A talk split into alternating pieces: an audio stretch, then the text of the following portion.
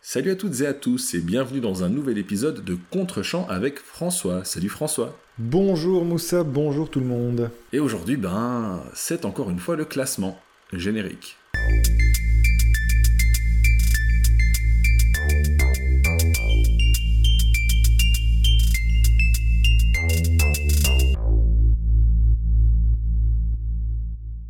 Épisode spécial donc aujourd'hui, on arrive au top 40 et donc comme c'est le cas désormais à chaque dizaine de films que nous chroniquons, Moussa, nous proposons à nos auditeurs un petit classement. Euh, ce classement s'agrandit euh, évidemment à chaque épisode spécial. On était resté sur un top 30, nous voici désormais au top 40. Moussa, es-tu prêt pour la foire d'empoigne? Toujours. Mais avant, euh, 40 films, c'est beaucoup, hein, je pense qu'on peut être assez fier de nous. Et euh, justement, 40 films, ça commence à faire beaucoup. Alors même si euh, normalement les 30 premiers films qu'on a déjà classés la dernière fois ne devraient pas bouger, euh, c'est pas évident de venir insérer 10 films dans le lot. Qu'est-ce que tu en as pensé de ce classement, François? Comment ça a été? Relativement facilement pour 8 films sur 10, et puis j'ai terriblement bloqué sur deux films. Ça a été, euh, ça a été très très compliqué, ça m'a pris beaucoup de temps. Euh, et je pense que les choix qui ont été faits ont été assez audacieux, mais après tout, on le répète, nous sommes dans un classement subjectif. C'est un classement dont on discute ensemble, c'est pas un classement de, de sur l'histoire du cinéma, c'est vraiment un classement subjectif de Moussa et de François. Euh, donc voilà, ça risque d'en surprendre plus d'un, mais sans plus attendre, je propose peut-être pour entamer qu'on rappelle d'abord, dans un premier temps, le top 30, euh, qu'on explique les 10 films qu'on a eu à classer, à intégrer dans ce top 30, et puis qu'on attaque la remontée euh, tous les deux. Alors, je le fais rapidement, hein, euh, le, top 30, bien en bas du classement, Hidden Figures de Theodore Melfi, un film que ni toi ni moi n'avions beaucoup apprécié. Numéro 29 de Green Hornet de Michel Gondry. En 28, le de Faculty de Robert Rodriguez. 27 de Trollhunter d'André Ovredal. 26 de Miracle Worker d'Arthur Penn. 25 Stardust de Matthew Vaughn. 24 Das Leben der Anderen, le film allemand, et je te laisse le réalisateur si tu l'as sous les yeux. Attention, cascade.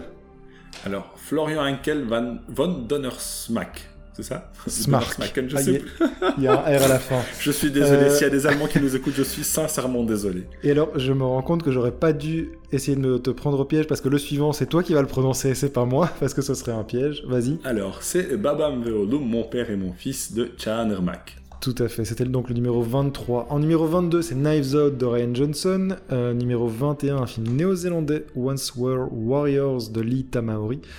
Numéro 20, A Monster Calls de Juan Antonio Bayona. 19, Promising Young Woman d'Emerald Fennell. 18, Gong Fu de Stephen Shaw. Les 3 jours du Condor, numéro 17 de Sidney Pollack. Juste devant, c'est le numéro 16, Léviathan d'Andrei Zviagintsev. Death Becomes Her de Robert Zemeckis se classe en 15e position. Numéro 14, Copland de James Mangold. Numéro 13, The Breakfast Club de John Hughes. Numéro 12, Shin Godzilla d'Hideaki Anno et Shinji Higuchi numéro 11, The Warriors de Walter Hill, et je te laisse l'insigne honneur de faire notre top 10, cher Moussa, à toi la parole.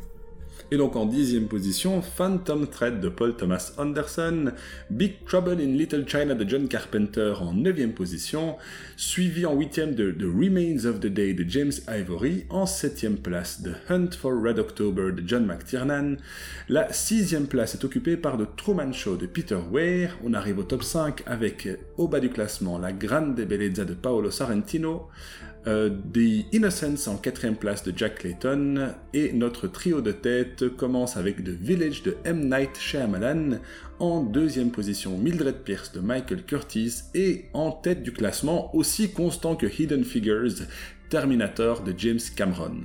Qu'est-ce qui fait ça bien? Il fait vraiment ça bien.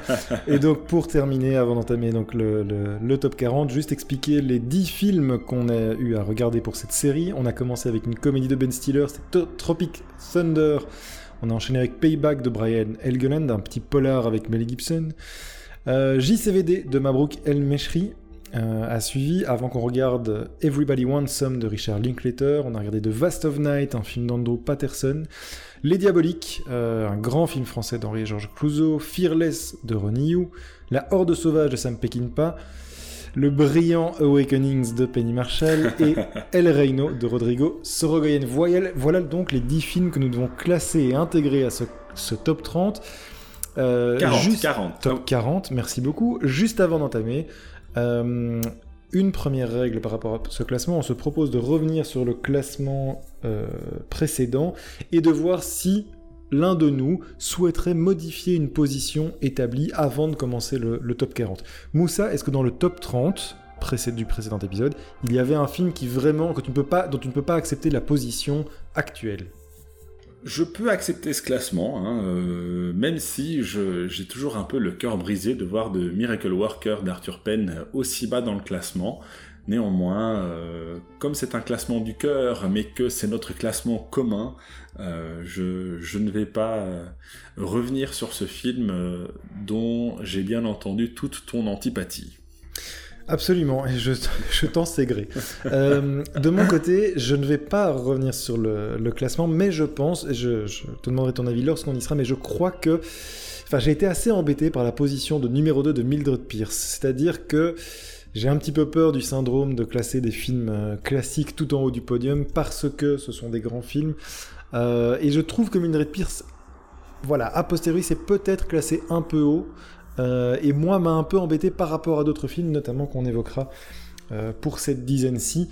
Mais voilà, je, n'y touche pas pour l'instant, mais c'est potentiellement quelque chose que je ferai euh, lors de notre top 50.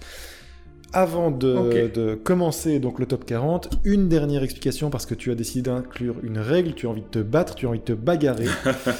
je te laisse donc expliquer la dernière règle avant qu'on attaque le top 40.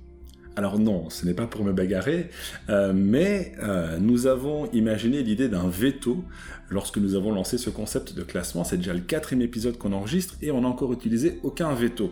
Ce qui pose la question de son utilité. Et donc je pense qu'une des raisons pour lesquelles on n'utilise pas, c'est parce qu'il n'y a pas un enjeu assez fort par rapport à ce veto.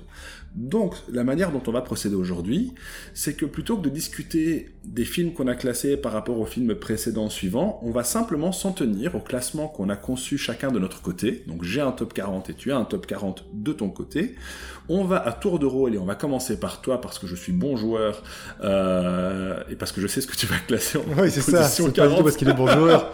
Quel escroc Quel escroc Mais si tu veux, je peux commencer. Mais donc, euh, chacun à tour de rôle va présenter le film qu'il a à ce numéro euh, du classement et ensuite vont démarrer les discussions. Si d'aventure le film proposé à ce numéro par l'un ou l'autre est inimaginable à une telle place du classement, dans ce cas, l'autre peut utiliser son veto ce qui signifie qu'on ne discute plus de ce film et que la personne qui a utilisé son veto pourra classer le film où il veut. Par exemple, si en position 40, tu me proposes Hidden Figures et que je trouve ça absolument inacceptable et que je trouve qu'il devrait être au top du classement, eh bien, j'utilise mon veto et je le mets devant Terminator. Voilà. Voilà le pouvoir absolument inouï et terrifiant euh, qu'octroie le veto. Et je pense que ça va un petit peu pimenter les choses, effectivement. Donc, bagarre. Très bien. Et donc, on a, après cette introduction aussi longue qu'un épisode classique de Contre-champ, je propose qu'on entame les débats. Et puisque tu es tellement bon joueur et tellement magnanime, je vais donc commencer, euh, selon ta suggestion, avec le numéro 40. Mon numéro 40 euh, est Hidden Figures de Théodore Melfi. Pas de veto. Il laisse un suspense, ça va être terrible. Euh, mais tant mieux, tant mieux. Numéro 40, donc, c'est entériné, c'est gravé dans le marbre.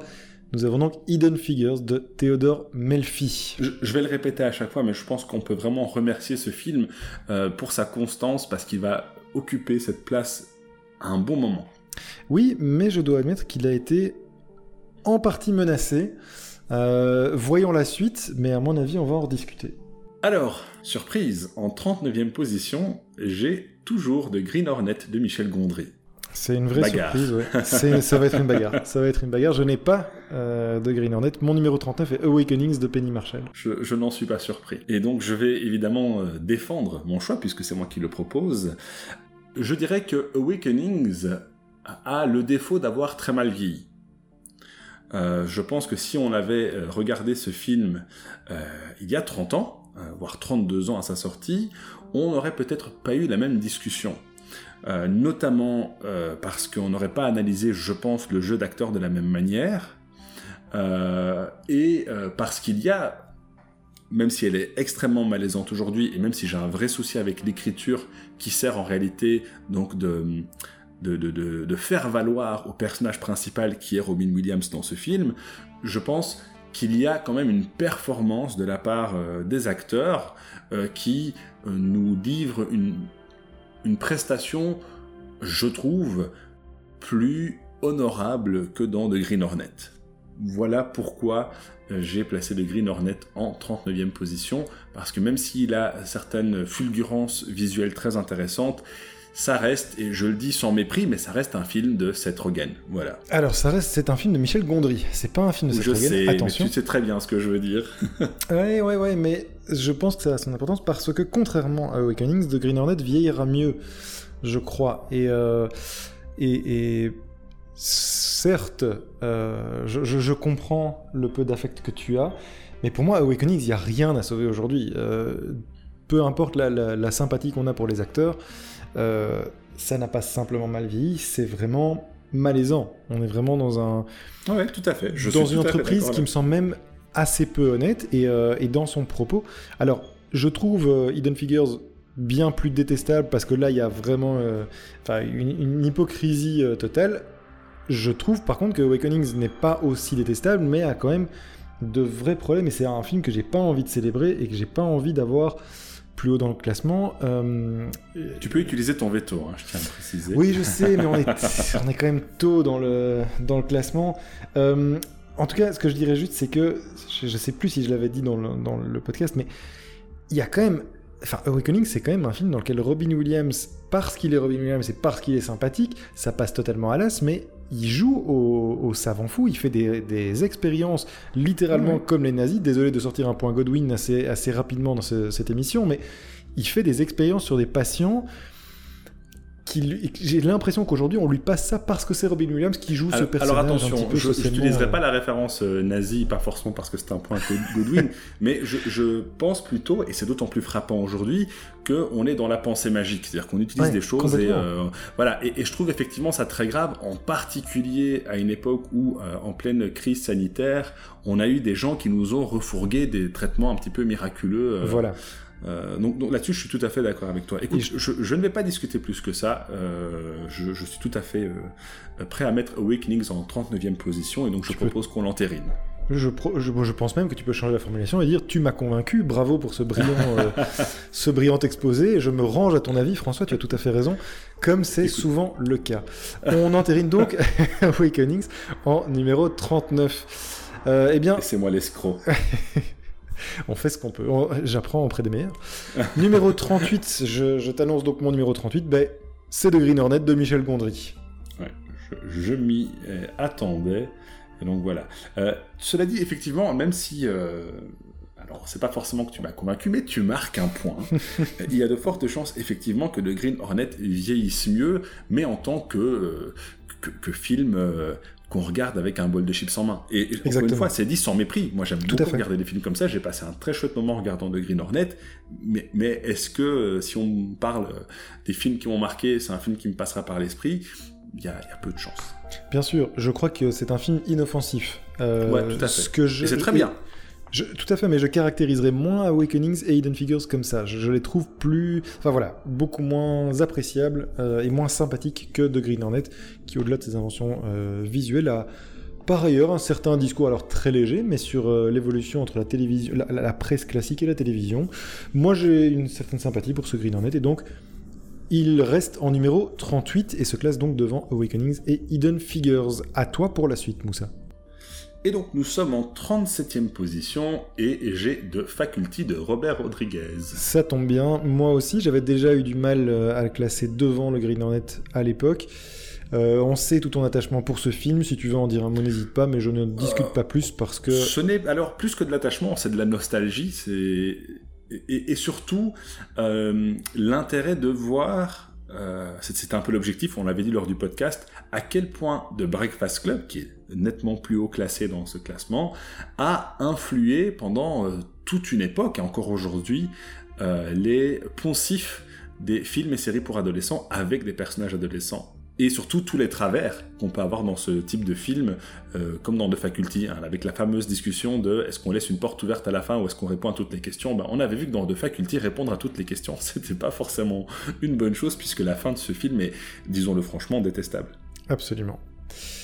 Pas de commentaires supplémentaires de ma part, je passe donc au numéro 36. Euh, en 36e position, j'ai The Trollhunter d'André Œuvredal. Toujours pas de nouveau film dans notre, euh, de notre dernière dizaine. Qu'en est-il pour ta part? Eh bien, j'ai aussi le film d'André Œuvredal, donc encore une fois, nous sommes d'accord. Ça m'inquiète presque. Eh bien, dans ce cas, je te passe la parole pour la suite, mais on, on remonte. Eh bien, écoute, même si, même s'il m'en coûte, j'ai donc décidé de laisser The Miracle Worker d'Arthur Penn en 35e position. Je m'inquiète, je m'inquiète, car moi aussi, j'ai The Miracle Worker d'Arthur Penn en 35e position. Donc, je m'inquiète parce que ça veut dire qu'on euh, on est sur la même longueur d'onde. A priori, c'est pas euh, le postulat de départ de ce podcast. Et pourtant, ça va changer. Je pense que ça va changer. Je crois aussi. Je crois aussi. Donc, sans plus attendre, numéro 34, euh, mon 34e, et peut-être que ça va changer. Euh, c'est un, une entrée dans le classement. C'est un des films que nous avons eu à voir lors de cette dernière dizaine. C'est The Vast of Night d'Andrew Patterson. Euh, eh bien, ce n'est pas le mien. Euh, mais j'ai aussi un nouveau film en, cette 34e position. Comment? Et c'est, attention, Payback de Brian Helgeland. Ouh là là Ah oui, oui, il va y avoir bagarre là. Par quel bout C'est ta proposition, donc je t'en prie, vas-y. Effectivement, euh, bonne, bonne idée. Oui, pourquoi j'ai placé The Vast of Nine Andrew Patterson euh, en 34e position et en dessous donc de Payback?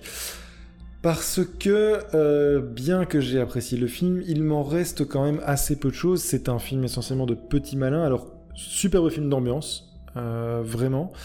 Mais euh, je reste quand même avec cette impression de film inachevé, euh, ou en tout cas de, de notes d'intention brillantes, mais assez peu abouties, euh, avec pas mal d'esbrouf aussi, et c'est surtout ça, c'est surtout ce dernier point qui me fait le, classer assez bas. Et, le faire rentrer directement dans ce classement à cette position-là. acteur brillant, quelques fulgurances de mise en scène, mais néanmoins de gros déséquilibres. Je pense notamment à la fin, euh, où il y a, en fait, il y a énormément de choses qui ont été investies. Donc, on sait, hein, tu l'as expliqué dans l'épisode que c'est un film à, très petit budget, et je crois qu'il y a beaucoup qui a été investi dans la fameuse scène euh, de drone qui est un long plan séquence qui suit tout le village. Euh, et que peut-être qu'il aurait fallu un peu rééquilibrer, notamment au niveau de la fin qui est terriblement sombre au niveau de la colorimétrie, et des effets spéciaux qui passent assez mal. donc voilà, un petit déséquilibre euh, et un film de petit malin quand même, puisque cette fameuse scène dont je parlais ne sert finalement pas à grand chose. Euh, et il aurait peut-être mieux fait de resserrer ça autour de son propos et de son action. Euh, le film a des vraies qualités, mais je le trouve beaucoup moins abouti, par exemple, qu'un Payback. et là, je te laisse expliquer ton choix pour ce film-là, mais un Payback, justement, pour moi, est un film particulièrement abouti au niveau de son scénario, c'est quelque chose. Il est réalisé par Helgeland, qui est un, scénariste, et le film se tient de bout en bout. Et c'est ça qui, me, fait que je le, crois supérieur. Ça reste un petit film de genre, tout comme The Vast of Night, et je comprends euh, qu'éventuellement il puisse être, être placé plus ou moins en même position. Néanmoins, je trouve le The Vast of Night vraiment euh, inférieur. Euh, notamment parce que je le trouve pas totalement abouti, ce qu'est selon moi Payback. Euh, alors je vais en revenir évidemment à la question euh, du cœur, hein, parce que c'est comme ça que j'ai fait mon classement. Moi je t'avoue que je l'ai fait vite, parce que j'avais peur de me... comment dire De rester bloqué pendant des heures dessus. Mhm. Je l'ai fait assez vite et vraiment avec les tripes, pour dire les choses comme ça. Et euh, néanmoins, je, trouve que euh, Payback est effectivement plus abouti. Là-dessus, je te rejoins entièrement. Euh, c'est une comédie qui caricature, non, caricature pas, elle démystifie un petit peu le genre. avec un mélange d'humour et de polar euh, très intéressant. J'ai en fait beaucoup aimé ce film. Attention, hein, encore une fois, c'est pas parce qu'il est en, 34e position chez moi que ça en fait un mauvais film. Bien sûr. Mais euh, fondamentalement, c'est un film qui me divertit mais qui ne me touche pas. Là où The Vast of Night, malgré les défauts sur lesquels je te rejoins en partie, moi je pense pas que la, le plan séquence est, enfin c'est pas un vrai plan séquence, mais que ce, plan séquence recréé avec un peu de CGI, avec un, un petit carte, et non seulement magnifique, mais je pense aussi qu'il raconte quelque chose. le film me touche en fait, le film me touche, le film me surprend, et tu avais utilisé une expression, je pense, le film nous invite vers l'étrange. Euh, et vers le, mystère. Euh, et, donc on se sent emporté par une histoire avec quelques très bonnes idées, notamment le fond noir, ce qui est quand même assez euh, atterrant dans l'absolu pendant une scène où un personnage raconte ce qu'il a vécu par rapport aux événements sur lesquels enquêtent les protagonistes du film. Et donc il y, a vraiment quelque chose dans, quelque chose, The Vast of Night qui me touche que je n'ai pas dans Payback. Donc voilà si je devais faire peser sur la balance le pourquoi. Néanmoins, les, deux films me, plaisent, euh, me plaisent même beaucoup. Hein. J'ai vraiment passé un très très bon moment avec Payback. Bon, je pourrais sortir la carte de Mel Gibson euh, pour te pousser à, mettre payback. Alors avant que tu sortes cette carte, ce serait, ce serait malhonnête de ma part. Avant que, n'est-ce pas, n'est-ce pas Et avant d'être malhonnête, reconnais quand même que ton argumentation c'est j'ai fait le classement très vite et, euh, et en plus c'est vraiment le c'est totalement subjectif et pas basé sur des critères objectifs de qualité cinématographique.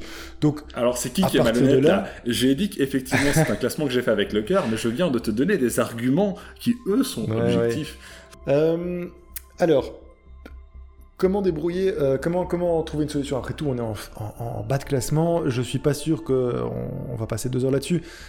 Puisqu'on reste, on est sur l'argument du cœur, je comprends l'attachement qu'on puisse avoir à, Vast of Night. J'ai pas un attachement particulier à Payback. C'est un film que j'aime bien, que j'aime beaucoup revoir, que je trouve très ludique, mais j'ai pas un attachement particulier à ce film. Donc, si c'est simplement sur l'argument du cœur, je peux entendre tout à fait que finalement cette découverte et ce film d'ambiance euh, a été une surprise qui mérite éventuellement un peu plus que Payback. Ça, je peux tout à fait entendre. Euh, et je, peux tout à fait voilà, envisager de placer Payback là. En revanche, euh, attention, je ne placerai pas The Vast Night beaucoup plus haut. Donc à voir pour la suite, mais on verra pour si la suite. Donc, euh, on verra pour la suite absolument. Mais si c'est donc ton choix, évidemment, ce séquençage va faire qu'on va devoir un petit peu modifier nos listes respectives en cours de route, comme on l'a toujours fait. Il n'y a pas de souci. Donc ça me va. Donc Payback en 34e, tu confirmes? Je confirme Payback en 34e. Euh, laisse-moi un instant pour euh, intégrer ça donc dans mon tableau. Hop, Payback se classe donc 34e de la liste. Hop, à la place donc. Voilà, c'est fait. Euh, le numéro 33, si je ne m'abuse, c'est à toi de le donner, cher Moussa. C'est effectivement à moi. Euh, alors, en 33e, moi j'ai Stardust. Ah, toujours pas de Vast of Night, donc. Euh... Ben oui, moi je oui, j'ai Stardust aussi en 33e, euh, maintenant, je suis embêté par rapport à cette question de Vast of Night. Est-ce que tu veux modifier ta liste? C'est une possibilité aussi. Je vais, je vais, je crois, modifier ma liste euh, pour proposer The Vast of Night parce que.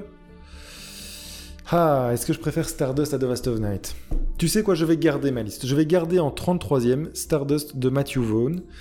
Euh, mais donc, je vais donner mon 32e. Et mon 32e. Ah, attends, attends, avant le 32e, j'aimerais quand même dire un petit mot sur Stardust. Euh, même si on en a déjà longuement parlé, euh, j'aime beaucoup ce film. Regardez ce film, Matthew Vaughn sait filmer des scènes d'action, c'est magnifique.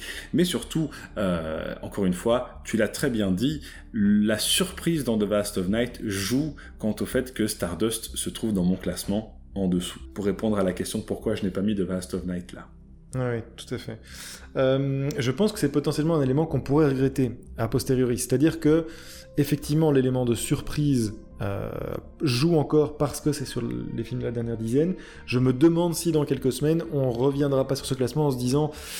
Est-ce que Vast of Nine méritait vraiment autant? Ça a été certes une bonne surprise, un vrai film d'ambiance et des bonnes propositions. Est-ce que pour autant il devait être au-dessus de Stardust, qui a une euh, voilà, qui est un film abouti avec toutes les qualités qu'on lui connaît, le casting bien sûr qu'on lui connaît. Je me pose la question, je suis pas sûr qu'on fait le bon choix, mais voilà, restons là-dessus. Mais écoute, euh, comme je t'ai dit, hein, si tu veux, tu peux changer ton classement. Je, je serais prêt à l'accepter.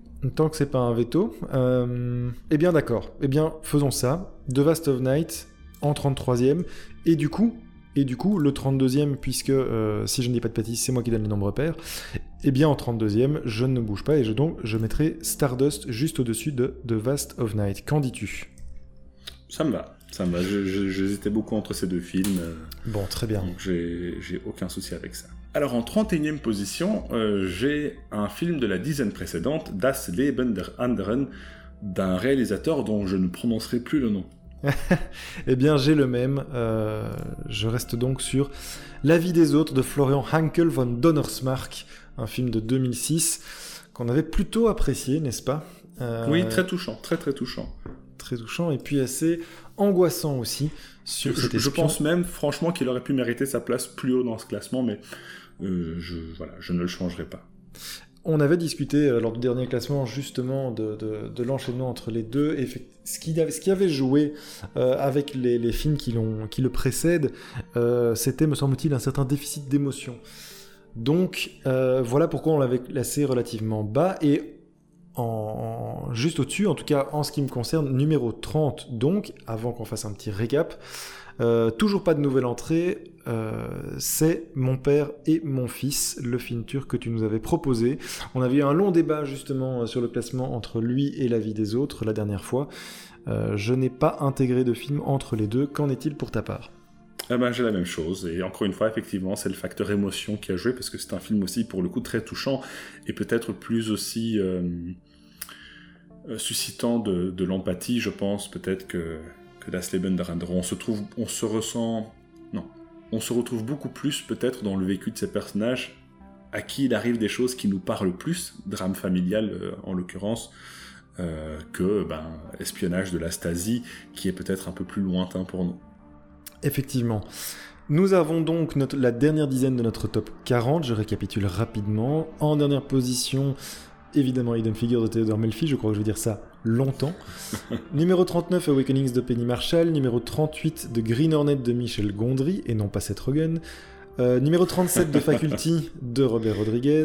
36 de Trollhunter d'André Ovredal. The Miracle Worker d'Arthur Penn se classe 35e. En numéro 34, c'est Payback de Brian Helgeland. Numéro 33, après pas mal de débats, The Vast of Night d'Andrew Patterson, juste derrière Stardust de Matthew Vaughn en 32e position. On vient d'en parler pour le 31, La vie des autres, le film allemand. Euh, et en numéro 30, My Father and My Son de Shagan Irmak. Shahan Irmak, c'est ça? Ouais, on prononce pas le G en fait. C'est ça. Très bien. Euh, eh bien, 29e position, les nombres impairs, c'est pour toi. On recommence, on remonte la nouvelle dizaine. Le numéro 29, c'est pour toi, Moussé. Et donc euh, Ryan Johnson et son Knives Out sont en 29e position chez moi. Moi aussi, mais que se passe-t-il Que se passe-t-il euh, Est-ce qu'on va arriver à un accord parfait? Enfin, on a déjà pu euh, un peu discuter sur Payback. J'en doute beaucoup. oui, moi aussi, moi aussi. Mais on verra. très bien, Knives Out de Ryan Johnson.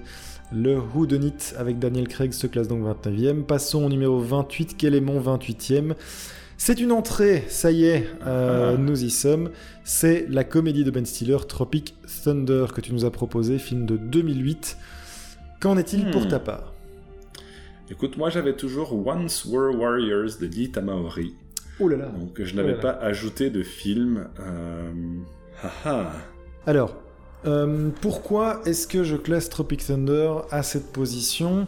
Euh, j'ai beaucoup apprécié le film, je trouve que c'est une très chouette comédie euh, qui traite en plus de cinéma, et ça c'est toujours euh, très agréable, les films qui traitent qui, le fait bien. Attention, c'est surtout ça, parce qu'il y en a beaucoup. Hein, les, les Scary Movie et compagnie qui, caricaturent euh, le cinéma, on en a plein, mais celui-ci est non seulement euh, brillant, mais en plus en avance sur son temps, je trouve, par rapport à certaines thématiques euh, abordées. Absolument. Très sincèrement, quand tu as dit qu'avec Awakenings, il y avait une petite vibe de Tropic Thunder, mais je l'ai effectivement ressenti aussi lors de mon visionnage de Awakenings. Ah, complètement. ça, ça contribue beaucoup à nous faire remarquer que c'est malaisant par rapport à des, débats euh, sur la représentation qui sont très contemporains, alors qu'ici on a dans Tropic Thunder un film de 2008 qui a 14 ans et qui aborde déjà ces questions. Donc voilà, enfin voilà, j'en profite pour défendre un petit peu mon poulain, mais voilà. ouais, bien sûr, bien sûr. Mais concrètement, dans Tropic Thunder, euh, le personnage de euh, Robert Downey Jr. qui incarne l'acteur qui est le prototype de l'acteur studio qui se fond complètement dans, ses rôles, explique à Ben Stiller, qui est lui le prototype du, du héros d'action et qui avait tenté une percée dans le cinéma autorisant en incarnant un personnage handicapé mental, mais qu'il avait intégré, qu'il l'avait interprété de manière 100% euh, comment dire, 100% caricatural, caricatural. Euh, le personnage de Robert Downey lui explique Never go full retard, donc ne joue jamais le personnage handicapé mental complet, il, faut toujours un twist. Dans Redman, c'est un génie euh, des maths. c'est horrible, c'est horrible, mais, mais ça s'applique totalement à ce qu'a fait. De Niro dans Awakenings. Tout à fait. C'est vraiment très étonnant, et donc voilà en plus de la pantalonnade, c'est-à-dire du détournement des, genres et des codes euh, que fait Tropic Thunder, il y a aussi un commentaire par ailleurs euh, sur ces éléments euh, propres à Hollywood que les connaisseurs pourront décoder, mais que le grand public n'a pas nécessairement besoin, enfin ne va pas nécessairement reconnaître, et il peut tout à fait se contenter, lui, de la pantalonnade, donc, de, la trame narrative du film finalement, et du détournement des codes, pas nécessairement du texte, du sous-texte qu'il y a dans le film. Néanmoins, euh, puisque tu parlais de Once More Warriors, ce film-là pour moi a été un plus grand choc cinématographique euh, que cette comédie qui finalement s'inscrit dans un cinéma qu'on a toujours connu, c'est du blockbuster américain, c'est du film à grand budget avec des acteurs qui cabotinent. Il m'est extrêmement sympathique, ce Tropic Thunder. Néanmoins, voilà, d'un point de vue purement personnel, Once Were Warriors de Lita Maori a été un plus grand choc pour moi. Voilà pourquoi euh, Tropic Thunder se classe à la 28e position et ne va pas plus haut dans le classement. Euh, pour autant, il m'est tout à fait sympathique. Est-ce que euh, Enfin, où en est-on par rapport à, par rapport à toi? Je sais qu'on ne dévoile pas les places, les, places supérieures, mais est-ce que Tropic Thunder était beaucoup plus haut dans ton classement? Oui. Beaucoup plus haut, très bien. Ouais, enfin, ouais, quand même. Mais écoute, comme je ne vais pas sortir mon veto et qu'on ne va pas tergiverser, voilà, j'ai utilisé un mot long et, savant. Euh, je propose euh, de laisser Tropic Thunder en 28e position. Et donc, de montrer qu'encore une fois, je suis d'une euh, grande... Je suis quelqu'un de très magnanime, voilà. Attention à finir tes phrases assez rapidement, parce que ça donne très envie de les finir à ta place. Je précise que Moussa, trouvant que le, le mot tergiversé est particulièrement compliqué, ça vous donne une idée du personnage. Ça s'appelle du sarcasme, monsieur. Malheureusement, je dois lui. J'en étais même pas sûr. Euh, je dois malheureusement te passer la parole puisque nous arrivons au numéro 27. On a entériné Tropic Thunder en numéro 28. Numéro 27 pour ta part, Moussa, quel est-il? Bah, Du coup, je vais un peu modifier effectivement mon, mon classement et je vais mettre One War Warriors en 27e position. Je vais te suivre. Euh, pas de discussion là-dessus. Euh, grand choc. Un film que j'aime beaucoup par ailleurs. Pour ma part, ouais, ouais tout à fait. Euh, Et oui, oui, choc, c'est vraiment le mot. C'est un drame social, drame social au sein d'un bah, d'une communauté qu'on a peu l'habitude de voir au cinéma, euh, qu'on connaît peu dans notre dans notre espace culturel. voilà, je ne sais pas si tu as quelque chose à ajouter, mais il m'en reste des images pour ma part assez fortes et notamment des scènes de violence conjugale particulièrement brutales. Et de violence sexuelle aussi. absolument, absolument. Qui sont oui, vraiment, j'ai pas de terme en fait. Tellement ce que l'on ressent à ce moment-là est fort et. et euh, Révoltant. Oui, oui, oui, c'est vraiment ça. C'est vraiment ça. Et donc l'importance aussi d'avoir un réalisateur euh, qui connaît euh, le, matériau et qui connaît ses communautés et qui, qui sait dans quoi il s'aventure. Je pense que c'est très important. Et, et qui tient son sujet à bonne distance. Exactement, et je pense que c'est un des soucis avec Hidden Figures, encore lui, et, et, son réalisateur Théodore Melfi, qui peut-être justement était moins au fait de, euh, du thème qu'il abordait. Absolument, c'est une comparaison tout à fait intéressante. Euh, merci beaucoup. Je propose de passer au numéro 26. Mon numéro 26, pas d'entrée, c'est un, film du, du classement précédent, c'est A Monster Calls de Juan Antonio Bayona. Qu'en est-il pour ta part? Pareil, un film très touchant encore une fois, mais euh, il est bien à sa place là. Alors on a parlé de déficit d'émotion avec euh, Das Leben der Anderen, là c'est exactement le contraire, c'est de l'émotion brute, de l'émotion euh, surlignée, soulignée et surlignée. Parfois presque à la limite du, trop. ah, du mélo, sans, hein, jamais, sans jamais vraiment la, franchir, en tout cas pas de façon grotesque. Non, nous, en tout cas ça a fonctionné très très fort sur nous et donc un, film très touchant qu'on vous conseille bien sûr de voir, bah, comme à peu près la plupart des films de notre classement. Numéro 25, c'est à toi, Moussa. Euh, et donc pas de nouveauté non plus. Promising Young Woman de Emerald Fennell est en 25e position. à l'origine c'était Gong Fu, mais comme j'ai dû modifier certains éléments dans mon classement, merci. Euh, c'est Promising Young Woman qui est en 25e position. J'ose parier qu'il en va de même pour toi. C'est le cas, et euh, comme à chaque fois, je pense, j'exprimais mes regrets de voir ce film euh, assez haut. Plus j'y pense, et voilà, plus, plus il m'est désagréable, mais voilà, j'ai pas envie d'utiliser mon veto ou mon changement de position pour ce film, mais en tout cas, je le trouve déjà très haut dans, dans ce classement, et bien payé pour ce qu'il est. Numéro 24, eh bien Gong Fu de Stephen Chow, tu en parlais, je n'ai pas euh, ajouté de nouveaux films, c'est un film de l'ancienne série. Est-ce que c'est la même chose pour toi? Oui, tout à fait, tout à fait. Un film très drôle, un peu dans la lignée de, Tropic Thunder dans son, dans son genre à lui. Euh, un film pour lequel j'ai beaucoup, beaucoup de sympathie. Absolument, absolument. On passe donc au numéro 23, ça remonte finalement assez vite pour cette dizaine. Tout à fait. Et donc en numéro 23, j'ai les 3 jours du Condor de Sidney Pollack. Pas moi, pas moi. Euh, c'est une nouvelle entrée pour ma part. J'ai mis en numéro 23 Everybody Wants Some de Richard Linklater. Un film choral, un film que j'adore, qui me fait du bien, qui je pense t'a plu aussi. Euh, qui suit donc une, équipe de, de, jeunes étudiants avant la rentrée, euh, quelques jours le week-end avant la, rentrée à l'université. Des jeunes d'une équipe de baseball dans les années 80. Et euh, ça a été l'occasion de quelques scènes d'anthologie, beaucoup d'humour, beaucoup d'émotions aussi, avec des figures euh, assez étonnantes, une galerie de personnages très réussie. C'est un film que j'adore, qui me plaît beaucoup, mais voilà, euh, on peut pas systématiquement être dans le, classement du cœur. Euh, il y a des films bien supérieurs de Richard Linklater, même si celui-là est un, de mes préférés, mais je pense que la trilogie Before Sunset, par exemple, lui est supérieure. Euh, j'ai pas de souci si tu l'as classé au-dessus, mais en tout cas, pour ma part, je l'avais classé en dessous des 3 jours du Condor, qui reste selon moi une référence. Est-ce que tu gardes ton choix des 3 jours du Condor en numéro 23 oui, mais, mais je suis vraiment très biaisé avec ce film. Il y a des choses qui vraiment très personnellement m'ont pas plu dedans mhm. euh, et qui me le rendent moins sympathique que Everybody Wants Some. Everybody Wants Some, par ailleurs, me parle beaucoup plus aussi. Hein. On a été étudiants, euh, alors j'ai pas été un étudiant forcément fait tard comme eux, mais ça reste une période de la vie et un contexte social euh, qui nous parle plus ou moins. Et donc euh, voilà, c'est un film qui, me touche plus. Alors je vais pas te cacher qu'il n'était pas beaucoup beaucoup plus haut dans, mon classement, il y a quand même quelques films avant. Euh, et aussi parce qu'en fait il aborde une thématique que j'aimerais explorer plus, je pense, dans la prochaine dizaine, sur justement la difficulté à cet âge-là de, trouver sa place dans la vie, parce que c'est vraiment ça mhm. qu'aborde qu'aborde le film. Et euh, on l'avait dit, tu l'avais souligné, notamment avec un personnage qui fait euh, semblant d'être étudiant depuis une dizaine d'années euh, à l'université, qui reste et, dont on parle finalement peu dans le film, mais qui, je trouve, est peut-être le plus touchant de tous. Absolument. parce que c'est ça, fait de la peine et en même temps, c'est quelque chose qu'on peut comprendre quand on se lance dans la vie active, de se dire c'était quand même plus simple quand on était étudiant. et de voir que, que ce personnage-là semble euh, peut-être terrifié, je ne sais pas, de, sortir de ce cadre confortable.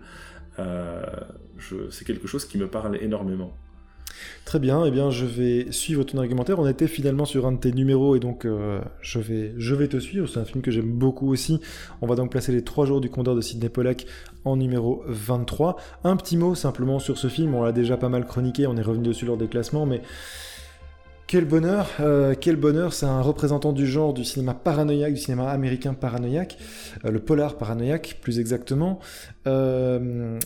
Alors, il est entaché clairement d'une scène qui a particulièrement mal vieilli, de, rapports sexuels, voire même d'agressions sexuelles qui vraiment aujourd'hui posent problème quand on voit le film. Néanmoins, il y a, il n'en reste pas moins un vrai suspense, une belle galerie de personnages là aussi.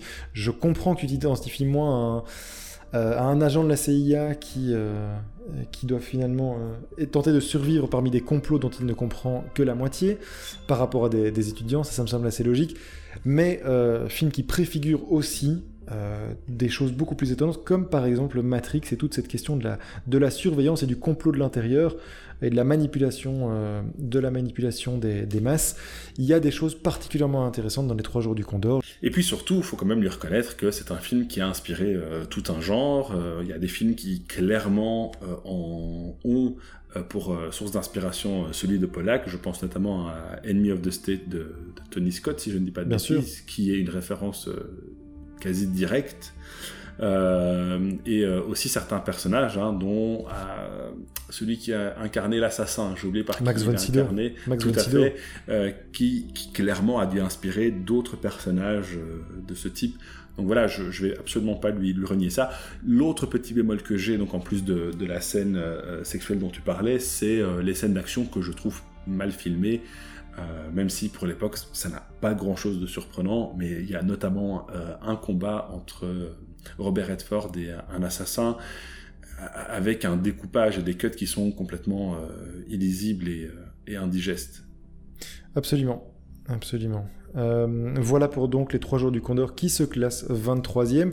Alors on va remonter, ça va être le numéro 22.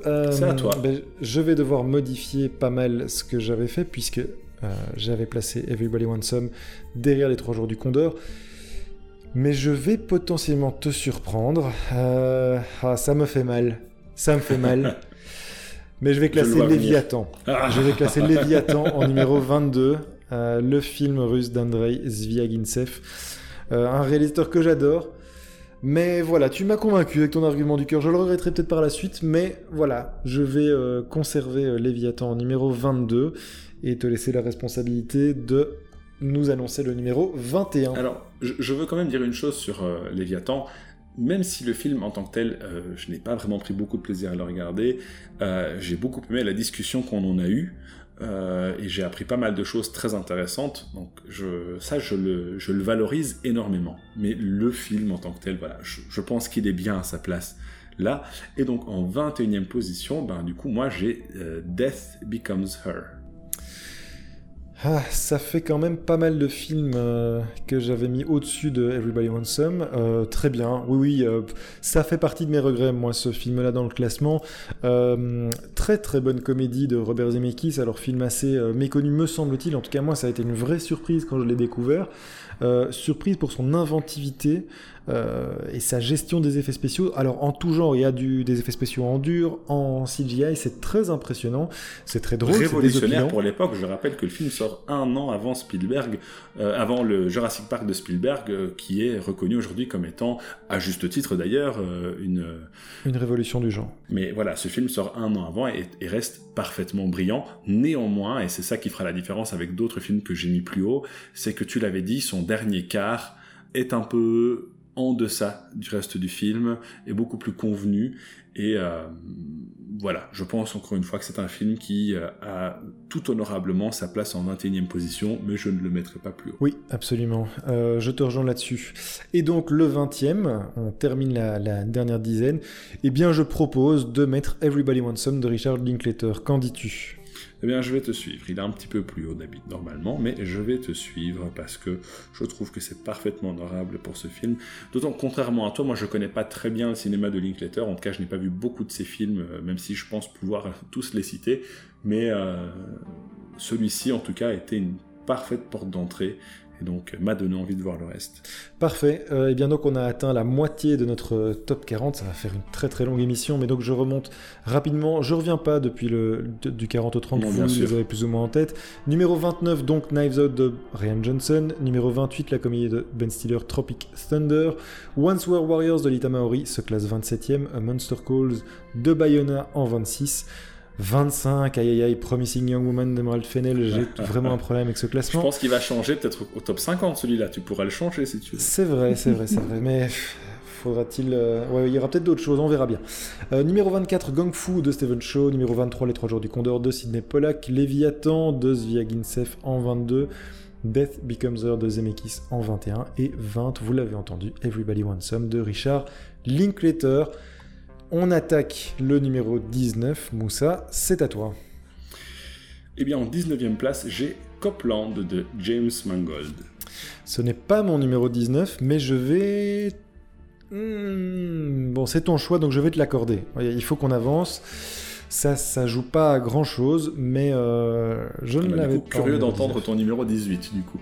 Enfin, Copland, on va pas revenir dessus, on en a dit beaucoup. Euh, le film raconte des choses très intéressantes, notamment en méta. Moi, j'ai appris beaucoup de choses lors de notre émission, donc je vous recommande vivement de voir et d'écouter euh, notre épisode dessus. Voilà, on glisse un peu de pub comme ça sous le tapis. Mais donc voilà, je suis curieux de voir quel est ton numéro 18. Eh bien, en numéro 18, je vais mettre, pas de surprise, je vais mettre The Breakfast Club pas, de, pas de discussion Eh bien, très bien, on avance. J'aime beaucoup ce film, et euh, il y en a que je lui trouve euh, supérieur. C'est plus ou moins raccord avec ce que j'avais, plus ou moins. Très bien. À toi pour le numéro 17. Euh, alors, par contre, du coup, il faut que je m'y retrouve. En numéro 17, j'ai Fearless de Ronnie Yu avec Jet Li, donc film que j'ai proposé durant cette dizaine. Tiens, intéressant. Il est plus haut chez moi. Euh, j'ai beaucoup aimé ce, film que tu m'as fait découvrir. Ah, je ne connaissais pas. Ce film. Oui, un grand film euh, d'arts martiaux, de kung-fu plus précisément avec Jet Li. Alors pour moi, Jet Li, ça a été une vraie révélation dans ce film. C'est je, je ne le connaissais, mais comme on en avait discuté, hein, que par les, ses présences dans les films américains, et je ne soupçonnais pas euh, le fait que Jet Li était un grand acteur. Au-delà d'être un grand amateur de kung-fu euh, et un grand représentant du genre, c'est aussi un vrai acteur. Et ça a été la vraie surprise pour moi dans ce film. Il incarne magnifiquement le personnage principal, euh, Wang, Wang Yu. Yanja. Ouais, c'est ça, tout à fait. Exactement. C'est une grande fresque. Euh, alors, c'est presque un mélo aussi. Hein. C'est une grande fresque dramatique. mais pourquoi pas? Je l'avais classé plus haut. J'ai beaucoup, beaucoup, beaucoup, de sympathie. Quelques, quelques numéros plus haut maintenant. Ça a été très dur. Hein. Je, vais, je vais quand même euh, dire quelques mots. Ça a été très dur parce que j'aime beaucoup ce film. C'est un de mes préférés de Jet Li, si pas mon préféré. Euh, néanmoins, comme on l'a dit lors de notre discussion, il y a tout un sous-texte euh, nationaliste dans le film, contre lequel je n'ai rien dans l'absolu, mais qui est très maladroit, et qui, je pense, bah, tombe un peu comme un cheveu dans la soupe c'est vraiment un petit peu là où j'ai dû, j'ai vraiment dû chipoter, hein, vraiment euh, quand j'ai fait mon classement. C'est donc les quelques, quelques euh, maladresses qui t'ont fait, euh, qui t'ont fait classer là. Il y a, des films, il y a des films que j'aime moins, qui sont plus hauts dans ce classement, et c'est aussi un peu stratégique de ma part, évidemment. Bien sûr. mais il y a des films qui me plaisent moins, mais dont je dois reconnaître, en étant parfaitement honnête, qu'ils sont plus cohérents de bout en bout. Et je pense que c'est vraiment l'élément qui a qui a joué. Euh, j'aurais pu le mettre beaucoup plus haut. Si c'était mon classement à moi tout seul personnel, et c'est pour ça que je dis que c'est stratégique, je l'aurais probablement mis beaucoup plus haut. Mais euh, si je dois être honnête, il y a des choses qui, qui coincent un petit peu dans ce film, euh, mais que, subjectivement je balaye volontiers parce que je l'ai vu plusieurs fois et je pourrais le revoir encore avec beaucoup beaucoup de plaisir. Très bien. Euh, et bien donc, Fearless se classe à la 17e position, le film de Ronnie Yu. J'enchaîne avec le numéro 16, ce sera peut-être une surprise pour toi, Moussa. C'est une entrée dans, euh, dans le classement, là aussi. Euh, c'est El Reino de Rodrigo Sorogoyen, le dernier film que nous avons eu à, chroniquer avant ce classement. Est-ce qui... je suis d'ailleurs étonné que tu ne l'aies pas sorti plus tôt. pour rappel, c'est un, un excellent thriller politique de, de Sorogoyen, donc je l'ai dit, mais je crois me souvenir que sa première heure t'avait moins convaincu, avait eu un peu de mal à t'embarquer. Alors, euh, une fin très forte et des séquences particulièrement étonnantes avec une mise en scène qui était au plus près du personnage, mais je crois me souvenir dans ton argumentaire quand même que la première heure était, euh, avait été difficile pour toi, pénible exactement, et donc je suis étonné notamment euh, que tu classes Fearless en dessous. Est-ce que une 16e position pour El Reino de Sorogoyen te semblerait convenable? Euh, tout à fait, tout à fait. Je l'avais mis plus haut. Hein. Je l'avais mis plus haut. Euh, tu m'étonnes. Je suis vraiment étonné euh, d'entendre ça. Mais oui, en fait, je pense qu'on a beaucoup aimé les films de l'autre durant cette dizaine, donc c'est intéressant parce qu'on défend. en fait, on défend pas nos propres films, mais celui des autres. tant mieux. mais effectivement, la première heure a été pénible. et je trouve un peu maladroite dans sa narration. En revanche, la deuxième partie va crescendo jusqu'à une fin qui est percutante, c'est vraiment le terme. On, prend un coup de poing dans la figure et c'est un film qui, euh, tu l'avais dit, hein, s'adresse aux spectateurs à la fin et nous incite nous aussi à la remise en question par rapport à un système dans lequel, euh, dans lequel on vit euh, et, et, qui semble particulièrement complexe, désespérant et dont on se demande comment, comment sortir. Et, et ça c'est quelque chose qui m'a beaucoup plu C'est quelque chose qui m'a vraiment, vraiment beaucoup plu. Euh, aussi une prestation d'acteur qui est quand même assez phénoménale. Je, je, pense que parmi tous les acteurs qu'on a pu voir durant cette dizaine, euh, Antonio de la Torre a été une des révélations en ce qui me concerne. Ça se trouve, il est, il est, très mauvais dans les autres films, mais dans ce rôle-là, c'était le rôle de sa vie. Donc, donc voilà. Oui, non, c'est un acteur brillant et de la même manière que tu m'as fait découvrir que Jet Li était, était, un acteur. Je pense que tu as découvert aussi avec Antonio De La Torre, effectivement un très grand comédien, qui par ailleurs est à l'affiche, figure-toi, d'un film belge pour l'instant, un polar belge où il joue un ah conducteur de métro de la Stib. C'est assez étonnant, mais euh, voilà. C'est un rôle figurant ou? Non, non, non, c'est, il est le rôle principal dans un film belge, en français donc, euh, et il est un conducteur donc, de, métro de la Stib. La, Stib pour éventuellement les auditeurs qui ne seraient pas belges, voire bruxellois. C'est, euh, c'est la société de transport bruxelloise de tram, bus et métro. Tu me parlais l'autre jour euh, d'un western, mais ça c'était le nouveau film de Sorogoyen, c'est ça? Ouais, tout à fait. Et quand tu as Antonio De La Torre, euh, je vais te dire ça dans un instant. Oui, voilà, c'est ça. Et donc il est, il est à l'affiche d'Entre la vie et la mort, euh, film de Giordano Ghederlini, avec Marine Vatch notamment. Voilà. Une curiosité à découvrir en salle en ce moment. C'est bien noté. Et donc, euh, El Reino se classe donc numéro 16. C'est à toi pour le numéro 15, camarade. Alors, il faut que je m'y retrouve, parce que mon classement, évidemment, comme toujours à ce niveau, euh, commence à ne plus ressembler à rien du tout. Euh, donc, en numéro 15, si je ne dis pas de bêtises, j'ai Shin Godzilla de Hideaki Anno et de Shinji Higuchi. Oui, c'est pareil pour moi. C'est pareil pour moi. Enfin, dans mon classement, Fearless était encore un peu au-dessus, mais euh, du coup, avec les adaptations qui ont été faites, effectivement, c'est bien cette magnifique adaptation du film du, monstre le plus célèbre du cinéma, sans doute, qui se classe en 15e. Euh, s'il n'y a pas d'autres remarques, je propose d'enchaîner vers le numéro 14. Euh, eh bien, pas de changement par rapport au dernier classement, c'est The Warriors de Walter Hill, un film que tu adores, que tu vénères. Est-ce que c'est bien lui aussi que tu es en position numéro 14. Oui, oui, ça me fait de la peine, mais euh, effectivement, The Warriors, film qui a inspiré euh, tout un genre euh, du jeu vidéo, qui a un propos très intéressant, jusque dans son affiche, qui, qui, sointe un petit peu le, je dirais le, communisme contestataire des années 70 aux États-Unis, hein, puisque les héros ne figurent même pas dessus. Euh, voilà, un film pour lequel j'ai beaucoup de sympathie, euh, qui a relativement bien vieilli quand même, je trouve. Oui, tout à fait. Euh, et, et, que je prends encore beaucoup de plaisir à regarder, mais ça me va très bien qu'il soit en 14e position. Parfait. Le numéro 13, c'est pour toi. Et donc le numéro 13 pour moi, c'est Phantom Thread. Oui, même chose, merveilleux film de Paul Thomas Anderson. Je sais que tu as été beaucoup moins sensible et que tu es moins sensible au style de Paul Thomas Anderson, mais c'est un film que je tiens en très haute estime, effectivement. Le dernier le dernier de. Oui, vas-y. Oui, vas-y, non, vas-y, vas-y. Non, non, c'était juste pour euh, signaler que c'était la, la dernière euh, en tant qu'acteur de.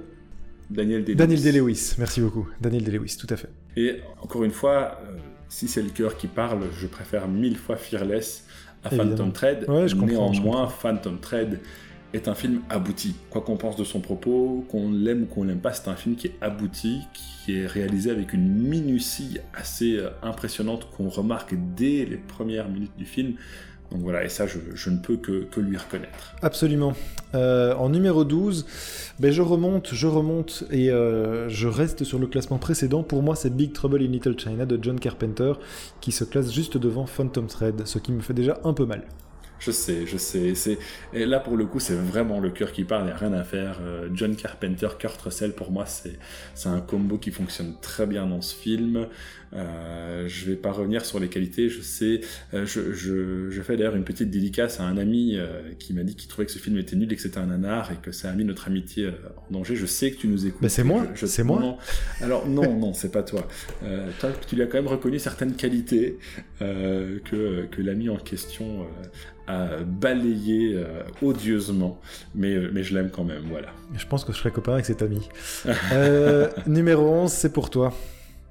Alors en 11e position, j'ai The Hunt for Red October de John McTiernan de 1990.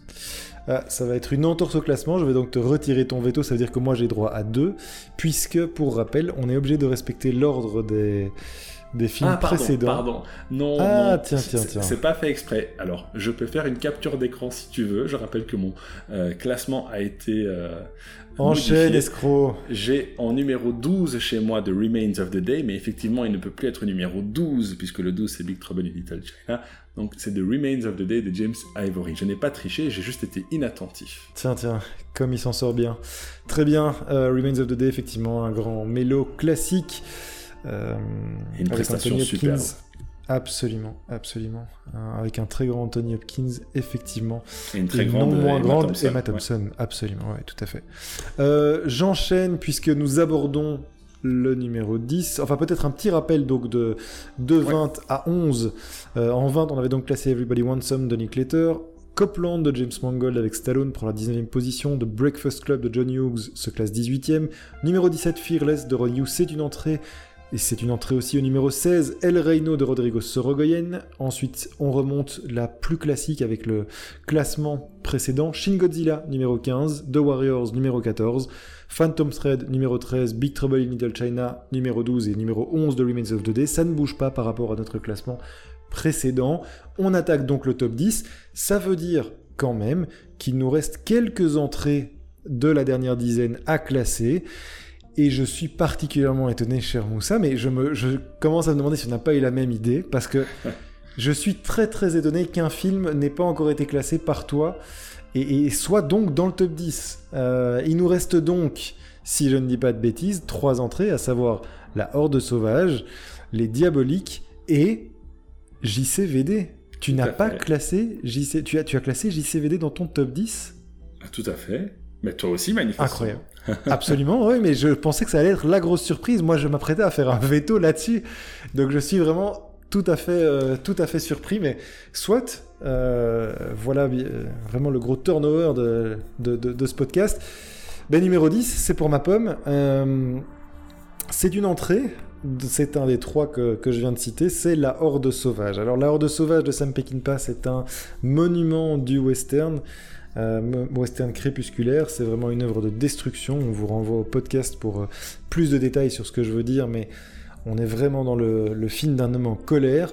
C'est un film qui a énormément marqué et son époque et aussi ses, descendants. Alors esthétiquement, euh, sans doute que son influence la plus grande, c'est John Woo, mais on en parlait en off, toi et moi, euh, les frères Cohen, eux aussi, se réclament largement de la Horde Sauvage, notamment à travers leur, western True Grit. Et euh, par Très ailleurs, bon cette film. influence Très, se très fait... Ouais, et cette influence se fait d'ailleurs aussi ressentir dans d'autres d'autres médiums, d'autres médias que, que le, le cinéma, avec notamment le jeu vidéo et la série Red Dead Redemption que vous connaissez sans doute si vous nous écoutez.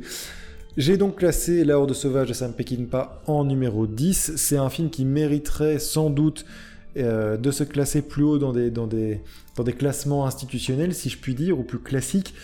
Mais voilà, il y a aussi le plaisir de, euh, de spectateur. Je pense que c'est un film qui peut heurter aussi par sa, violence, qui est, qui, est parfois difficile à regarder aujourd'hui. Ça n'en reste pas moins un très grand film et je trouve que c'est déjà une belle position au numéro 10. Qu'en dis-tu? Il était un peu plus haut chez moi, mais je vais te suivre puisque c'est ta proposition. The White Bunch, la Horde Sauvage, en dixième position, c'est très très bien. Très bien. Et bien dans ce cas, c'est inscrit dans le marbre et on passe au numéro 9. On remonte petit à petit. C'est à ton tour, Moussa. Laisse-moi maintenant bien regarder pour que je dise pas de bêtises et que je me, Ouais, ouais, que je me fasse pas fois. taper sur les doigts. Euh, donc du coup, si je ne me trompe pas, en numéro 9, j'ai The Hunt for Red October de John McTiernan. C'est pareil pour moi. Alors, je suis hyper étonné parce que on remonte et rendez-vous compte que dans un top 40, on est, on va arriver au numéro 8 et JCVD n'a toujours pas été cité. Que se passe-t-il? JCVD précède donc des films comme la à la, à la recherche d'Octobre Rouge et la Horde Sauvage. C'est totalement, euh, totalement fou ce qui est en train de se passer, mais néanmoins c'est en train de se passer. Ben, on Jean-Claude, remonte. si tu nous euh, écoutes. Jean-Claude, celle-ci est pour toi. Euh, mais tu vas devoir encore un peu attendre parce que mon numéro 8, ce n'est pas JCVD. Mon numéro 8, Moussa, c'est de Truman Show, qui lui aussi, pour moi, est vraiment déjà trop haut dans ce classement. Ah, Le film, le film d'anticipation de Peter Weir avec Jim Carrey, euh, qui ne m'a pas donné beaucoup de plaisir, je dois bien le dire, mais je sais que tu le tiens en très haute estime, et donc voilà mon numéro 8. Tout à fait, tout à fait, parce que je pense qu'il il transcende aussi son propre média et, et, fait des références. Hein. On avait parlé de Matrix tout à l'heure, je pense qu'il y a du Matrix aussi euh, dans, dans The Truman Show, mais voilà, je ne vais pas revenir dessus. Euh, je sais que c'est un, un contentieux entre nous, donc laissons-le derrière. Nos vétos doivent encore sortir. Absolument, mais je me demande si on va devoir les sortir parce que j'ai l'impression qu'on est d'accord et ça c'est fou. Le numéro 7, il est pour toi. Tu vas quand même pas me dire que JCVD passe devant Paolo Sorrentino Si, bien sûr que si. C'est incroyable. Alors là, pour le coup, c'est moi qui trouve que La Grande de Bellezza est un peu trop classée, euh, mais c'est encore une fois très personnel. Euh, très très chouette discussion qu'on a eue sur le film, hein. je regarde un très bon souvenir, ça m'a même euh, fait apprécier le film davantage, mais voilà, c'est pas un film dans lequel j'ai pris forcément beaucoup de plaisir. Et, et donc voilà, en septième position, La Grande de Bellezza de Paolo Sorrentino. On aborde le, numéro 6 et là je vais te dire que ça a été vraiment, ça a été terrible. Ça a été euh, une réflexion intense, ça a été beaucoup de douleur. Mais c'est une entrée dans le classement, c'est un des deux derniers films qui nous restent. Il nous reste donc JCVD de Mabrouk El et Les Diaboliques d'Henri-Georges Clouzot. Et est-ce que JCVD est supérieur à Henri-Georges Clouzot à Paul Meurice Bien sûr que non. Bien sûr que non, Moussa mais pourtant j'ai placé les diaboliques en numéro 6. Ah, tu vois, j'avais, j'avais mon veto comme ça, tel un cow-boy prêt à dégainer. C'est pas vrai. Euh, Toi aussi, tu l'as placé euh, au-dessus des diaboliques? Tout à fait. C'est complètement fou. Alors, évidemment, évidemment que le film d'Henri-Georges Clouzot est infiniment supérieur à JCVD et que dans l'histoire du cinéma, il est il n'y a même pas de comparaison possible. Euh, et Les Diaboliques est un classique parmi les classiques. C'est un chef-d'œuvre. Il sort 5 ans avant Psychose. Il faut bien se rendre compte de ce que ça représente dans l'histoire du cinéma. Euh, c'est un film immense. Il y a des acteurs formidables. Paul Meurice, Simone Signoret. Paul Meurice, un des plus grands rôles, un, des plus grands second rôles de l'histoire du cinéma français, et Simone Signoret, tout simplement la meilleure actrice, la plus grande actrice du cinéma français. Euh, et pourtant, on en parle et, ben c'est ça que je voulais. Euh, je voulais en arriver à ça, mais je, suis terriblement surpris que ce soit ton cas aussi. Et pourtant, c'est le choix du cœur. J'adore les diaboliques et je trouve que sixième c'est déjà particulièrement honorable dans ce classement et que foncièrement, bien sûr, qu'il est devant en termes de cinéma, il est certainement devant même notre numéro 1 qui est Terminator. Il est certainement devant le village de. Veto, veto, voilà, veto. Je laisse. Ah. Attention, on est toujours sur le numéro 6. Mais voilà, euh, on est sur un classement subjectif. Moi, je trouve ça déjà très bien d'avoir les diaboliques en, numéro 6. Et donc, tu es d'accord, mais je te, laisse la position numéro 5. Je commence à avoir un affreux soupçon. Un affreux soupçon. Euh, que tu, vas peut-être faire une énorme dinguerie en le plaçant peut-être sur la première marche du podium. Rassure-moi, Moussa, tu ne vas pas placer JCVD quand même premier de ce classement Alors d'abord, j'aimerais revenir sur les diaboliques. Euh, si tu me permets, euh, parce qu'effectivement, je te rejoins sur tout ce que tu as dit. C'est un film impressionnant. Moi qui, ne le connaissais pas, j'étais surpris. Hein. J'avais dit que c'était un film. Euh, je ne sais plus si j'avais utilisé le terme révolutionnaire, peut-être avec un peu de timidité, et que j'étais vachement surpris qu'un film donc des années 50 euh, euh, soit capable de ben, de, de, faire du thriller, en fait, tout simplement. De tant d'ingéniosité, de tant de perversion, ouais, tout à fait, tout à, fait. Il est d'une intelligence redoutable. Et, je dirais que c'est un petit peu ça qui fait la différence, c'est que même si je ne lui ôte absolument pas son mérite, D'autres ont suivi et d'autres ont peut-être été plus ingénieux et plus inventifs dans le même genre. Et c'est très bien, c'est le but, c'est un petit peu l'objectif du cinéma, c'est ce que j'attends. Euh, S'il y a bien une chose que je ne veux pas, c'est que les films se suivent et se ressemblent, hein, et malheureusement c'est un petit peu ce qui se passe euh, aujourd'hui. Euh, pas complètement, j'ai pas envie de sonner comme un vieux blasé non plus, mais c'est quand même un phénomène, hein, cette fast-foodification euh, du, euh, du, cinéma de divertissement principalement. Ici, Les Diaboliques a quand même été suivi par des films qui était très ingénieux, très inventif, qui s'était inspiré de ce monument du cinéma pour le sublimer encore, ou pour en sublimer le genre en tout cas. Et donc voilà, je, dirais que c'est un petit peu ça qui a fait, qui a fait la différence. Et euh, comme tu l'as dit, dans un classement de 40 films, être sixième, c'est loin d'être déshonorable. Si j'avais pu être sixième à chaque compétition de 40 personnes dans ma vie, je serais très heureux. C'est bien ce qui nous différencie. Mais donc, ton numéro 5, cher Moussa Ah, attends, parce que du coup, je vais toujours pas dire de bêtises parce que tu vas utiliser les règles contre moi. Alors, on est dans, dans le top 5, hein, donc ça devient vachement difficile. Euh, et donc, j'ai les euh, Innocents euh, de euh, Jack Layton. Ah, eh ben, je vais activer mon veto. Euh, c'est pas ce sur quoi je pensais activer mon veto, mais à un moment, là, il faut que la blague s'arrête. C'est-à-dire que JCVD, euh, ça a été un véritable coup de cœur, mais je Enfin oui, c'est déjà, je crois que, je, je pense qu'à posteriori, on a, je crois que c'est très chouette ce qu'on est en train de faire parce que c'est un, voilà, c'est- un classement contre champ. Euh, c'est un classement qui nous ressemble et c'est ce qu'on a envie de mettre en avant. Et donc voilà. Mais je, je, je crois que j'aurai beaucoup de mal à assumer dans quelques mois ou dans quelques semaines, euh, peut-être même demain, d'avoir placé euh, la, JCVD gueule, la aussi de haut. bois. la gueule de bois. Je crois qu'un je crois qu'un top 5 pour JCVD dans notre classement, c'est déjà largement suffisant. Maintenant, c'est la position à laquelle moi je l'avais placé. C'est le numéro 5. Donc, si tu me dis les innocents, là je vais quand même activer mon veto et je, je vais placer donc tu n'as pas le choix euh, puisque tu me dis euh, les innocents en, en 5. Ben non, veto, pour moi le numéro 5 ce sera JCVD. Et je trouve que c'est très bien. Euh, ça, ça, ça va donc entraîner quelque chose, c'est-à-dire qu'on va, ça, on, on connaît du coup le top 4, euh, quoi qu'il arrive, mais j'active donc la règle, à moins que tu actives ton contre-veto.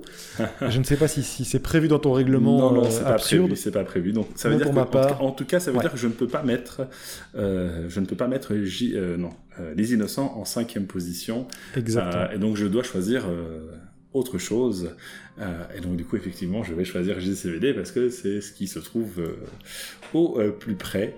Alors, je vais être honnête, c'est un, un changement que j'ai effectué sur le tard parce que je voulais te faire utiliser ton veto. Néanmoins, je Mhm. ne savais pas où tu avais mis JCVD, donc finalement, pour moi, tout ça se dégoupille euh, très bien. Euh, je suis très très content que JCVD soit en cinquième position. Euh, rapidement, quelques mots. Euh, c'est, je ne sais pas, enfin, en fait, si, on peut déjà dire que c'est un film qui a bien vieilli. Euh, mine de rien, le film a quand même, euh, euh, si je ne dis pas de bêtises, près de 15 ans. Et il est toujours aussi touchant, il est toujours aussi surprenant. Euh, je pense qu'il y a aussi le fait ben, que c'est un film d'ici. Euh, voilà, je, je, sors la, je sors la carte chauvin euh, un petit peu. Ouais, tout à fait. Il y, a- il y a quelque chose de très... euh, Il y a une belgitude, c'est quelque chose qui Alors, est quasiment impossible à expliquer. C'est même pas Euh, forcément la belgitude, mais il y a quelque chose de très authentique Ouais, et, et de presque... Enfin, c'est une impression de bricole réussie. tout tu vois fait. ce que je veux dire? Euh, C'est de la bricole, mais sans en avoir l'air. Euh, et et c'est un film ingénieux, hein, notamment sa, sa- son long plan séquence euh, d'introduction dans lequel on voit euh, Van Damme faire ce qu'on le sait capable de faire, à savoir de l'action un petit peu euh, générique dans un film où euh, il tue euh, Où tu plein vois les complètement Ouais, euh, déshumanisés, et avec ce final où le décor tombe et où le film nous dit voilà ce qu'on va faire en fait, on va faire tomber le décor et on va vous montrer au-delà de ce euh, Jean-Claude Van Damme, le, héros d'action, avec notamment une scène très touchante où il s'adresse. Alors, tu toi, tu avais dit qu'il s'adressait peut-être à Dieu, je, ne- sais pas, c'est possible, j'y avais jamais pensé. Moi, je pense en fait qu'il s'adresse au spectateur. Euh, et c'est un film qui est extrêmement touchant, qui démystifie complètement euh, le personnage de Jean-Claude Van Damme, qui est capable de rire de lui-même, mais aussi de, régler ses comptes avec tous les gens qui, pendant des années, ben, se sont foutus de sa gueule, tout simplement. Euh, alors, malheureusement, après ce film que, que je trouve très réussi, mais qui n'a pas eu le, le succès escompté, il, il s'est réfugié encore une fois dans, dans des films, je pense, je veux dire, alimentaires, hein, c'est ce que je suppose, et je le regrette, mais ce film-là, vraiment, est une petite pépite dans sa filmographie. Voilà, fin Ouais. de la longue parenthèse. Et au-delà de, de l'hommage à Jean-Claude Van Damme, qui est un personnage éminemment attachant, euh, c'est un vrai hommage au cinéma aussi, parce que fait. tu parlais de bricolage. C'est pas du bricolage euh, à la Shin Godzilla ou à la, euh, à la Zemeckis, qui sont, euh, voilà, qui sont des films et des réalisateurs qui maîtrisent les codes du cinéma, qui ont un budget, qui, euh, qui malgré tout ont eu des... Tu, tu vois qu'il y a une maîtrise totale. C'est pas le cas dans JCVD, c'est vraiment du bricolage amateur, mais Tout à fait. un bricolage qui est nourri par une culture populaire du cinéma. Et donc, il y a à la fois un hommage à cet acteur euh, incompris, qui est JCVD, et qui est éminemment sympathique, et qui se met effectivement en danger dans le film, et, et- et- et qui s'ouvre, et qui ne peut pas être plus honnête que ça, je pense. Mais c'est aussi un hommage au cinéma d'exploitation, au cinéma de genre, euh, un hommage presque enfantin, presque naïf, presque très candide, mais éminemment touchant. Et donc, euh, je trouve que c'est bah, c'est super en fait qu'on soit sur la même longueur d'onde. C'est vraiment, c'est sans doute mon film coup de cœur de cette dernière dizaine. J'ai vraiment eu un énorme, euh, énorme surprise, énorme bonne surprise et énorme coup de cœur pour ce JCVD donc de Mabrouk El Meshri ou Mekri, je ne sais pas comment on prononce. Numéro 5 donc de Contrechamp, JCVD. Et donc, je le, disais, pas de surprise. pas de surprise. Ben, en fait, le 4, 3, 2, 1 même, puisque on va rester sur le classement précédent pour ces quatre positions, qui ne bougeront pas, c'est la règle. Et donc, numéro 4, Les Innocents de Jack Clayton. Numéro 3, Le Village de M. Night Shyamalan. Mildred Pierce en numéro 2, le film de Michael Curtis de 1945. C'est le film le plus anciens de cette liste. Et enfin, en numéro 1, Terminator qui ne bouge pas donc depuis la première série de notre podcast, le film de James Cameron de 1984 qui se classe donc, qui garde, qui conserve la tête après ce top 40. Peut-être cela changera-t-il au top 50. Mais en tout cas, voilà, on arrive au bout de, ce top 40 Moussa. Euh, je propose qu'on le, qu'on parcourt très rapidement une dernière fois, que tu nous donnes ton sentiment à l'issue de ce classement et puis qu'on conclue parce que ça fait déjà un très long épisode. Numéro 40, on va faire une dizaine chacun, bah, Hidden Figures. Awakenings en 39, le Green Hornet en 38, 37 de Faculty, 36 de Troll Hunter, 35 de Miracle Worker, Payback de Brian Helgeland en 34, The Vast of Night d'Andrew Patterson en 33, Stardust de Matthew Vaughn en 32 et en 31 La vie des autres le film de Florian Hankel von Donnersmarck. À toi pour la dizaine suivante. Ah, comment il me nargue là avec son nom allemand là. Euh, et donc euh, en numéro 30, Babam Veodum, Mon père et mon fils de Chandler Mac, Knives Out de Ryan Johnson en 29e, Tropic Thunder en 28 et je commence à me dire que j'aurais dû utiliser mon veto pour celui-là. Euh, Once Were Warriors de Lita Maori en 27e, Monster Calls de Bayona en 26e position, en numéro 25, Promising Young Woman, 24 pour Gong Fu de Stephen Chow en 23e place, Les Trois Jours du Condor, 22e Léviathan, et en 21e place, Death Becomes Her, La mort vous va si bien de Robert Zemeckis. Voilà pour la deuxième moitié du classement, on attaque la première.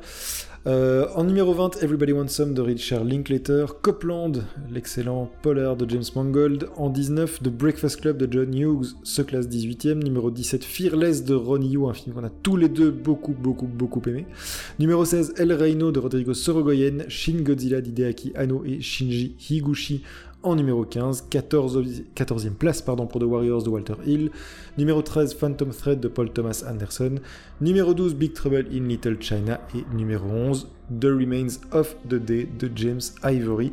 À toi pour les 10 premières places donc de notre classement contre-champ. En dixième position, The Wild Bunch, la horde sauvage de Sam Peckinpah, suivi en neuvième place de The Hunt for Red October de John McTiernan. En huitième place, de Truman Show qui fait grincer François Desdents, tandis que la septième place est occupée par la Grande Bellezza qui me fait grincer les miennes. En euh, sixième position, Les Diaboliques, suivi de JCVD de Mabrouk El Meshri, je pense du coup que ça se prononce comme ça, mais je ne suis pas sûr, euh, qui euh, est aussi un film que nous avons beaucoup aimé. En quatrième position, on revient à ce qu'on connaissait du classement précédent avec Les Innocents, suivi de, The Village de Shyamalan en troisième place, de Mildred Pierce en deuxième et en tête du classement Terminator de James Cameron. Moussa, comme je le disais, que penses-tu de ce top 40 Est-ce que tu en es satisfait? Écoute, globalement, oui. Euh, il y a des choses qui ont changé par rapport au classement que j'avais, mais globalement, j'en suis assez euh, satisfait. Bon, voilà, il y a toujours des choses sur lesquelles ni toi ni moi ne, serons d'accord, mais euh, nous avons pu faire bon jeu. D'autant que, si j'ai bien compris, j'ai deux vétos pour l'émission suivante, puisque je n'ai pas utilisé le mien cette fois-ci. Alors, tu as déjà de la chance de ne pas t'être vu privé de ton veto pour ton erreur grossière de classement, donc ne fais pas trop le malin. Donc voilà, ben non, globalement j'en suis bien content. Euh, euh, j'ai un classement qui me convient très bien. Euh, est-ce que dans un an j'en serai satisfait? Je te répondrai à ce moment-là, mais là, maintenant, sur base de ce que j'ai devant les yeux, je suis satisfait. Et toi? Ben, je crois qu'on peut dire qu'il y a une grosse surprise, c'est JCVD. Ça, ça va vraiment être, je crois, l'élément polémique dans ce classement. Il faudrait qu'on essaye de, le publier sur les réseaux sociaux pour voir un peu les, les retours. Je crois qu'on va nous prendre un peu pour des fous. Mais euh, si vous écoutez, euh, si vous avez écouté ce très très long épisode, ce classement, ben on espère que vous avez au moins eu quelques arguments et que vous avez, euh, qu'on peut vous renvoyer vers le podcast, l'épisode consacré à JCVD, parce que je crois qu'on le défend et qu'on explique aussi tout l'amour qu'on a pour ce film et ce pourquoi il est classé si haut dans ce classement. Je crois que c'est vraiment l'élément comment dire, l'élément polémique de, ce nouveau classement. Pour le reste, je suis relativement satisfait. C'est un classement qui a, qui a de la tenue, je trouve. Tout à fait. Et donc, euh, je euh, propose qu'on se donne une petite pause avant de passer euh, à notre prochaine nouvelle dizaine, de films. Tout à fait, un, petit congé bien, bien mérité après cet exercice. Vous vous rendez pas compte, mais c'est dur de faire un classement, c'est très très dur. et donc, je peux néanmoins vous donner le film que je vais faire regarder à François pour notre 41e épisode. Il faudra imaginer quelque chose de spécial pour le, pour le classement 50. Si vous nous écoutez, n'hésitez pas à nous proposer des idées euh, pour, pour le classement 50. Euh, ça peut être combat dans la boue, une partie de, de chess boxing. Tu sais ce que c'est le chess boxing? C'est un truc qui existe. Je ne sais pas, mais en tout cas, moi, je veux pas terminer 6 sur 40, donc je suis à peu près certain de mes chances de victoire. Ce qu'on va faire plutôt, c'est effectivement faire une émission spéciale pour le top 50. Euh, on a déjà quelques idées, mais on vous expliquera ça plus en détail euh, l'heure venue. Alors, euh, à l'origine, je voulais te montrer un autre film que celui que j'ai prévu la semaine prochaine, enfin la semaine prochaine pour l'épisode prochain, pardon, mais qui va juste se retrouver décalé dans, dans, dans, ma prochaine dizaine. Et donc, la semaine prochaine, je veux que tu regardes Superman Returns de Brian Singer. Oh là, très bien, très bien. Je vois d'où ça vient. Ça vient de nos échanges sur Twitter, mais très bien. Superman Returns, donc. On n'avait pas encore assez de films de, de super-héros euh, à cette époque. C'est vraiment, euh, ça va vraiment être de la belle variété. Ça tombe bien. Ce n'est pas un film de cette époque, justement. Il commence à être un peu daté, donc c'est très très bien. Ok, ça marche. Voilà. Rendez-vous est pris. Merci de nous avoir écoutés. J'espère oui, que. Merci pour votre euh, patience. J'espère que ça vous a plu, que euh, si jamais vous avez des retours par rapport à ce classement, n'hésitez pas, hein. on est toujours disponible euh, sur les réseaux sociaux, un peu sur Facebook, sur Twitter surtout. Euh, je pense qu'on commence à être un peu des boomers, hein. TikTok c'est pas encore tout notre truc, peut-être qu'on se lancera un jour dessus, je sais pas, on verra. J'aime bien le fait que tu dises on commence un peu à être des boomers, alors c'est ce qu'on est, c'est ce qu'on est depuis le ah, début. Alors si tu veux, j'essaie de sauver un petit peu la face, ok? Donc voilà, on, vous souhaite bon film, bon film au pluriel, on vous en propose plein. Alors les tout derniers, franchement, vous pouvez passer à côté, mais il y a quand même pas mal de bons films dans ce classement euh, que nous vous invitons à voir si vous ne les avez pas vus, et si vous voulez une analyse on va dire sans trop de prétention, euh, où on essaie un petit peu de décortiquer modestement euh, ce qu'on en a compris, eh bien voilà, nos épisodes sont à votre disposition. On vous souhaite une excellente journée, soirée, nuit ou ce que vous voulez. On vous dit à la prochaine. Salut Salut tout le monde, merci pour votre écoute, ciao ciao